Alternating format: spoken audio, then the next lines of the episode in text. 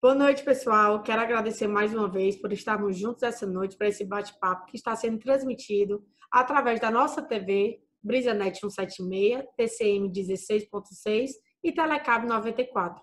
Ah, e também nos portais da Economic News Brasil.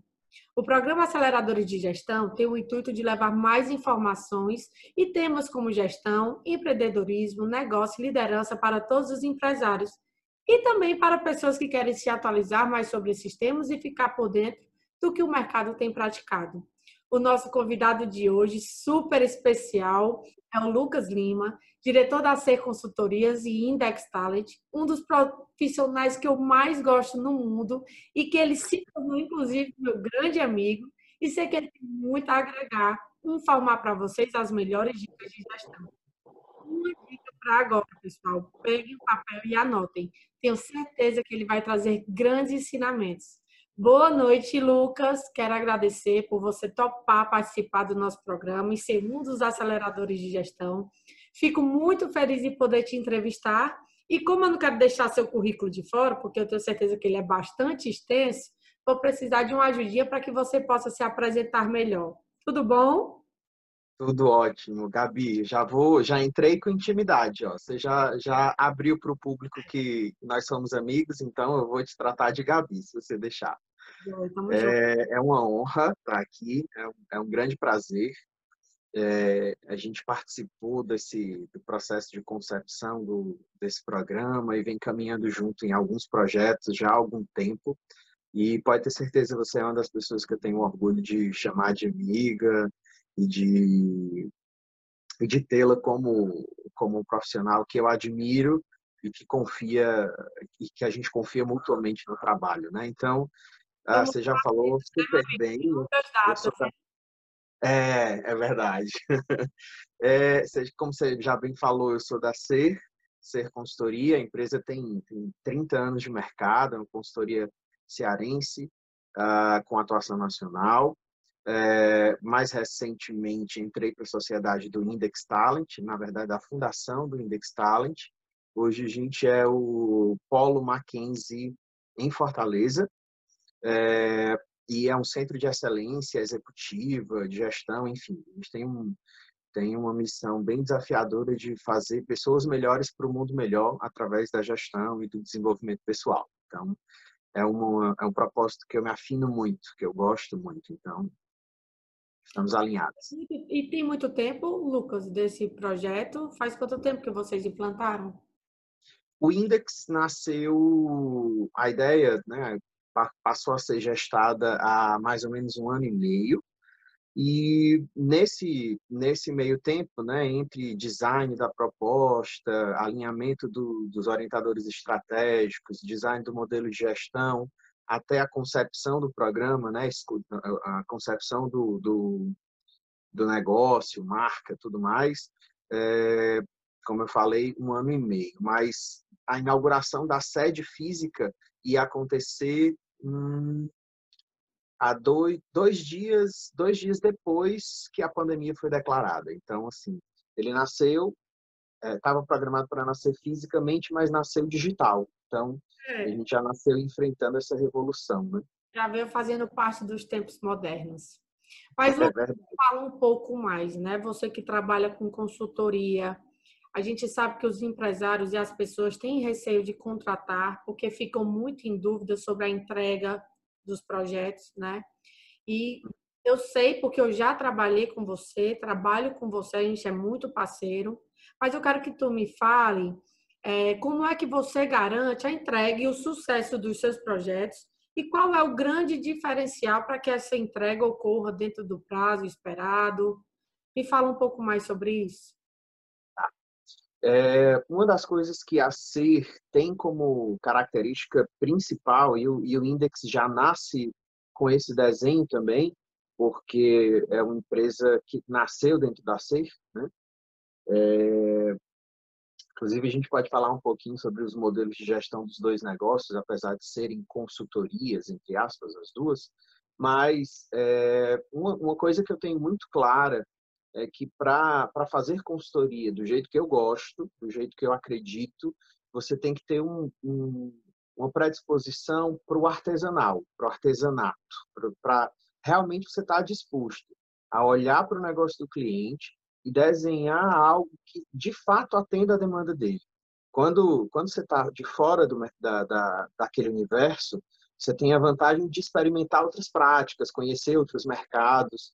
Aliás, nesses 10 anos de, de, de consultoria e trabalhando com gestão, uma das coisas que eu mais me orgulho é de conhecer segmentos muito diferentes. Isso é muito legal, porque você consegue pensar boas práticas de lugares pouco comuns. Então, eu já me vi implementando ideias da indústria no, no, no, no equipamento de saúde, por exemplo, ou vice-versa. Né? Então, tem essa, é, esse benchmark é importante e a consultoria tem um, um papel fundamental nisso, porque ela permeia muitos segmentos. Né? É, como a gente tem uma atuação nacional, muitas vezes a gente traz uma experiência, uma boa prática de outro estado, de outra região, mas tem que ter muito cuidado para entender que cada empresa, cada região, cada país tem um conjunto de características que merece ser observada antes da, da solução ser implementada ou até desenhada, né? Eu acho que essa é a grande diferença quando, quando eu penso em um produto. Então, eu entendo que eu estou trazendo tecnologia, know-how, mas que aquele cliente é único e ele precisa, eu preciso entender quais são as particularidades dele para que essa solução realmente encaixe na engrenagem, no modelo que o negócio dele é, implementa e executa. Legal. Então vocês meio que fazem um projeto personalizado para cada empresa. Foi isso. Perfeito. Que... Joia. Perfeito. É fala... claro que tem, tem, tem algumas lógicas que a gente acredita e repete, né? É, eu tenho lá lá nasceu um programa, um modelo que chama Germinar, por exemplo, que é um que é um modelo de aprendizagem, né, de desenvolvimento de líderes e executivos, que é um conjunto de boas práticas colhidas em 20 anos. Eu não vou jogar isso para cima e, e, desenhar um produto totalmente do zero, mas vou olhar todo o meu repertório e vou dizer isso se encaixa, isso faz sentido, isso não faz, e desenhar uma solução com base na, na, nesse conjunto de boas práticas. Joia. E Lucas, vamos falar um pouco do nosso tema e que eu sei que você gosta bastante de me conhecer, eu sei disso. É, me fala um pouco sobre a questão da gestão. Como é que a gente deve manter a nossa gestão atualizada em um mundo que é tão veloz? Todo mundo muito rápido, o conhecido mundo VUCA. É, é um termo que entrou no nosso DNA já, né?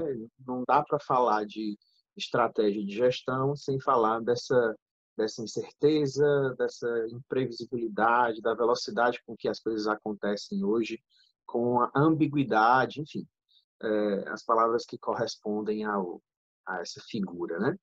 Uh, tem duas perspectivas que eu acho que são bem legais de abordar, Gabi. A primeira delas é uma perspectiva mais individual. Não sei se a pergunta foi muito por aí, de como é que eu, como gestor, eu, como líder, é, me ponho atualizado é, e como negócio também. Porque apesar de pessoas fazerem negócios, tem coisas para se pensar como indivíduo e coisas para se pensar como negócio.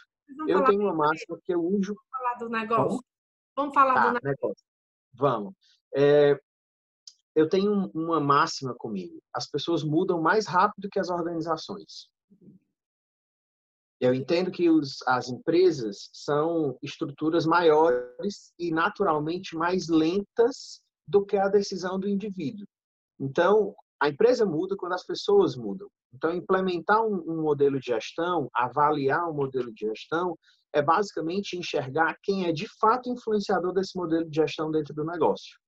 É, eu já vivi experiências fantásticas e já, já vivi experiências frustrantes também, como todo profissional, é, de pensar, desenhar e executar um modelo de gestão dentro, do negócio, dentro de um negócio, dentro de um cliente, é, e perceber, de fato, na essência, o que é que faz aquele modelo de negócio acontecer. E isso está, de fato, nas pessoas. Eu não consigo implementar um modelo de negócio é, se as pessoas de fato não compram essa ideia.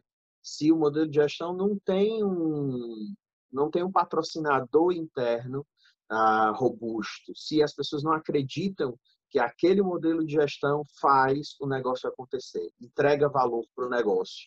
É, então, para estabelecer esse, esse paralelo, é, pensando como negócio, a gente tem dois, duas variáveis principais. Um deles é a cultura da organização, o que é que funciona dentro daquela organização. É, e a outra perspectiva é se eu estou olhando para a cultura e aí eu estou entendendo isso numa lógica intra-organizacional, né, para dentro da organização, tem outra perspectiva que é o, o externo ao negócio. A gente tem que estar muito atento e ser guardião da, da cultura de gestão, da forma de pensar da empresa, mas tem que ter um olho, é o que o povo diz, né? um olho no peixe outro no gato. Então, eu tenho que estar olhando para o mercado com muita maturidade e com muita velocidade para entender as curvas que o mercado faz. É, a gente está tá num ambiente muito instável. Né? E não só pelo cenário que a gente vive hoje. O mundo é, tá dotado dessa instabilidade. E o Rancharan tem um livro que eu acho incrível, curtinho, bom de ler, super prático, que é Como Transformar Incertezas em Oportunidades. Esse, esse é o título traduzido já, já em português. Já posso é um até dizer, né, pessoal? Anotem essa dica aí também eles falam, ele fala de um conjunto de passos e fala de um, de um cenário desse, do ambiente como como o mundo está posto hoje. E tem uma coisa, eu já li há algum tempo, mas tem uma coisa que ficou muito nítida na minha cabeça. E eu costumo falar de gestão de empresas por essa perspectiva. Há, há pouco tempo atrás, sei lá, uma década, um pouco mais que isso, ah, nós, pensa que teu negócio é um carro. Então você está aqui dirigindo e olhando a estrada. Se, a, se uma curva acontece, você vai lá e faz a curva junto com, com o seu negócio, junto com o seu carro, seu veículo. É, e, o, e o RAM faz uma, uma analogia legal. As empresas que têm sucesso hoje não são as empresas que olham e acompanham a curva. Quem se destaca no mercado é quem provoca as curvas na estrada. Então, é, e provocar uma curva na estrada é exatamente o equilíbrio, o equilíbrio entre essas duas coisas que eu comentei. Uma delas é olhar a sua cultura, ver o que é que você tem de valor, ver o que é que você guarda de valor dentro do seu negócio, é, se você tem é, se é a tecnologia, se são as pessoas, se são os processos, se é se é uma vantagem do segmento de mercado, enfim, o que é que quais são as características de valor dentro do seu negócio é, e e reforçadores ou reforçados por essa cultura, mas uma predisposição para olhar o mercado e criar curvas no caminho. Enquanto seu concorrente está pensando em chegar pertinho de você, quando ele dobrou a esquina, você já dobrou de novo, ele, ele vai demorar mais dois, três anos para te acompanhar e você vai mandar vantagem no, no mercado. Por isso que essa lógica de startup é, tem feito tanta diferença no mundo hoje. É, o pensamento ágil, o pensamento startup, está baseado nisso. Como é que eu gero uma experiência disruptiva a curto prazo? Como é que eu cresço de forma escalável? Como é que eu penso num, num produto ou num, numa solução que consegue ganhar escala com um custo controlado, com um custo reduzido? Né? Então tem, tem algumas experiências que a gente que vale a pena a gente beber, não sendo, mesmo não sendo exatamente um CEO ou mesmo não sendo um membro de um time de startup, grandes empresas podem, médias empresas, pequenas é. empresas podem e devem beber nessa fonte. É, é, é indispensável, eu diria, para sobreviver no mercado. Gente, eu sabia que ia trazer coisa boa, não sabia que era tanta coisa boa, mas vamos lá que eu tenho mais coisa para perguntar. Lucas, a gente sempre escuta das pessoas que as pessoas gostam de ler sobre gestão, de falar sobre gestão, rede social, assunto de gestão bomba, né? Só que a gestão, quando a gente vê, ela muitas vezes está muito distante. Parece algo muito bonito, mas que a gente não consegue aplicar. Você tem alguma sugestão sobre como fazer a aplicação de uma melhor gestão? Algum passo a passo que possa falar agora, nesse momento, para o indivíduo e não mais para a empresa? Legal. É, a gente acaba focando o olhar um pouco mais para um, um pouco mais para outro, mas eu queria deixar muito claro que, para mim, os dois estão intimamente relacionados. A gente, no máximo, escolhe onde vai, vai investir mais energia, né? Quando eu falo energia, é dinheiro, recurso, enfim, né? Esforço é, pessoal e tal. Mas pensando nessa, na lógica do indivíduo, né? Esse indivíduo gerador de gestão dentro do negócio, acelerador de gestão para ganhar, para ganhar a deixa do programa, né? É, um dos, um dos modelos de negócio que eu mais admiro, que eu, que eu vi é, muito azeitado, com pouquíssimas arestas, é o modelo que eu vi você implementando. Eu achei fantástico, simples, assertivo, direto. É, acho que vale a pena, inclusive, é, fazer um programa se auto-entrevistando, falando do seu próprio modelo de negócio. É, mas como, como? Vou ver como é que eu faço isso, mas foi uma boa. Acho que ajuda bastante, vai ajudar né?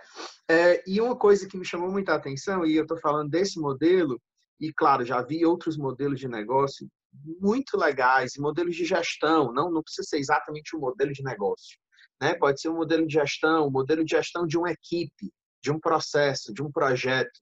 Quando eu estou falando de gestão, estou falando da capacidade de articular recursos para entregar um, um, resultado além da expectativa, né? Assim, uma definição corriqueira dessa da minha visão de gestão, pelo menos.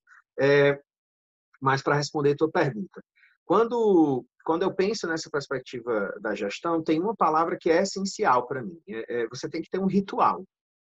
Gestão, para mim, é estabelecer um ritual seu próprio, né? um auto ritual e ritual com o seu time, com a sua empresa, enfim, com as suas, com as, as suas pessoas, seus recursos, inclusive.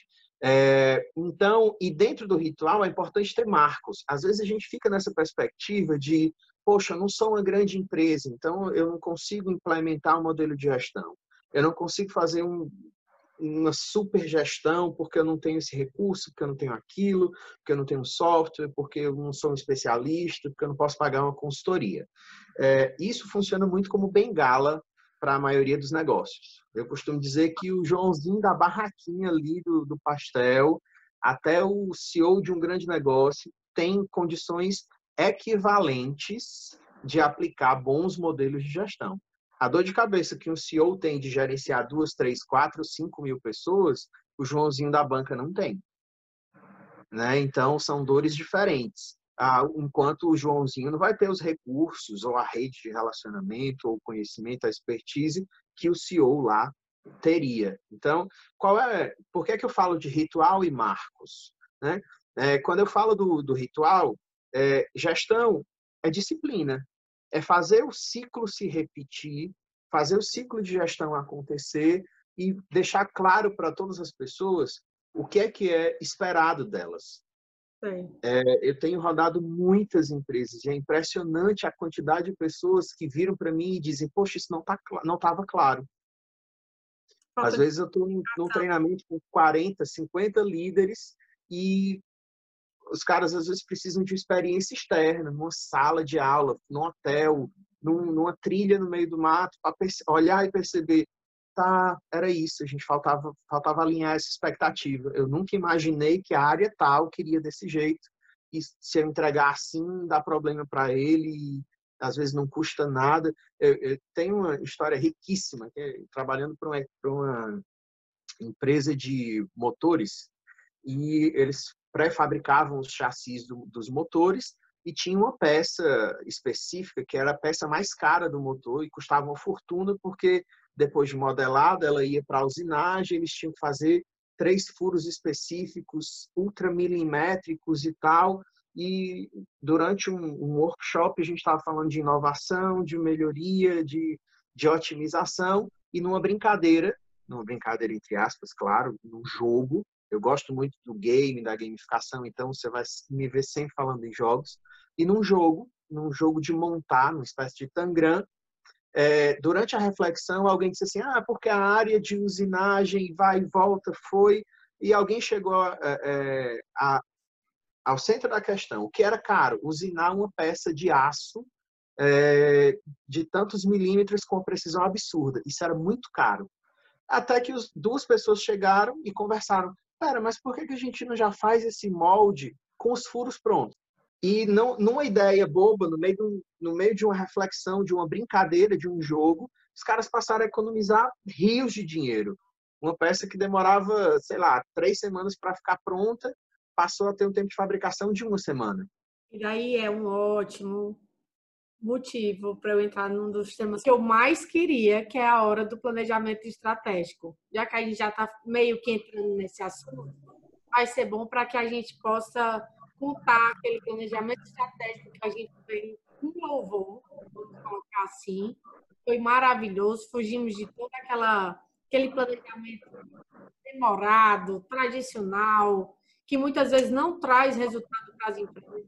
Eu queria dar o um gostinho para que você falasse um pouco mais desse planejamento estratégico que com tanto carinho, muito tempo de planejamento interno da gente, mas que foi gratificante porque no final a entrega foi maravilhosa.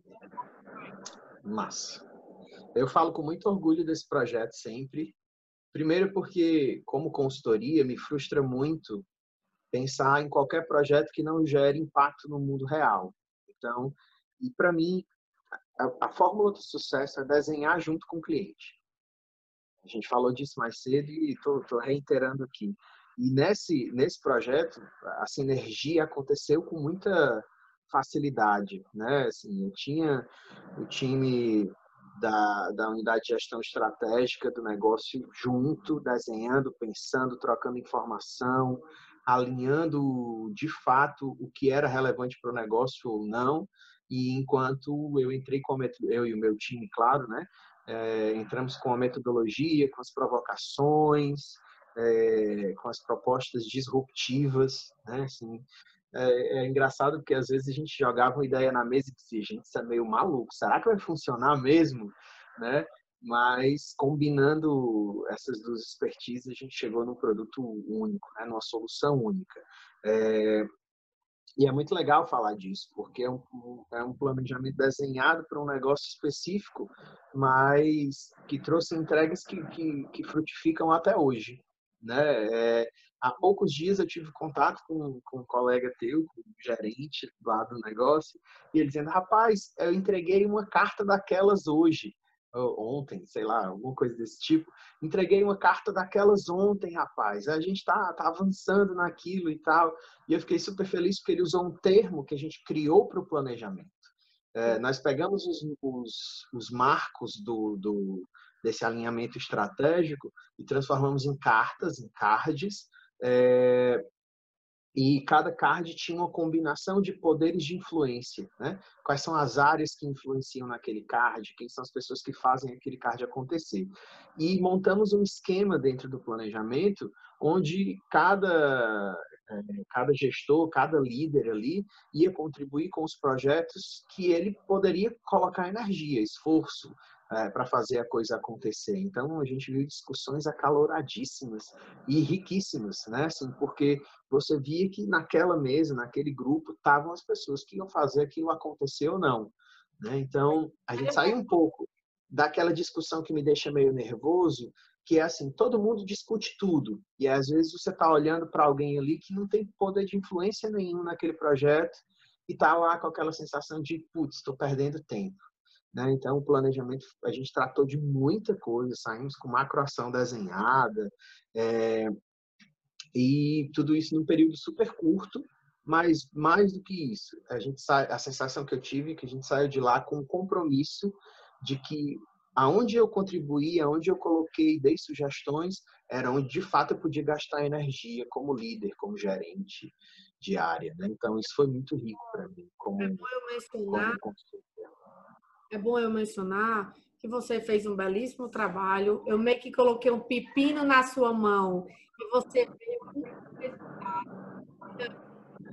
Você coloque esse projeto no meu portfólio, porque fez e eu tenho certeza que há de fazer a diferença nas outras empresas. Você atuar, tá? Quero Nossa, agradeço. pedir para que você deixe uma mensagem final, mas daquelas assim motiva mesmo o empreendedor, as pessoas que estão nos assistindo. Que recado seria esse? O que é que o Lucas Lima diria para quem está nos assistindo? Nossa, tem uma frase que eu gosto muito, muito, muito, que é: se você não está genuinamente preocupado com as pessoas, seu papel não é liderar pessoas. Falar de gestão, sem falar de uma liderança que inspira, é, para mim, é uma equação que não se resolve. Não gera gestão sustentável. Né?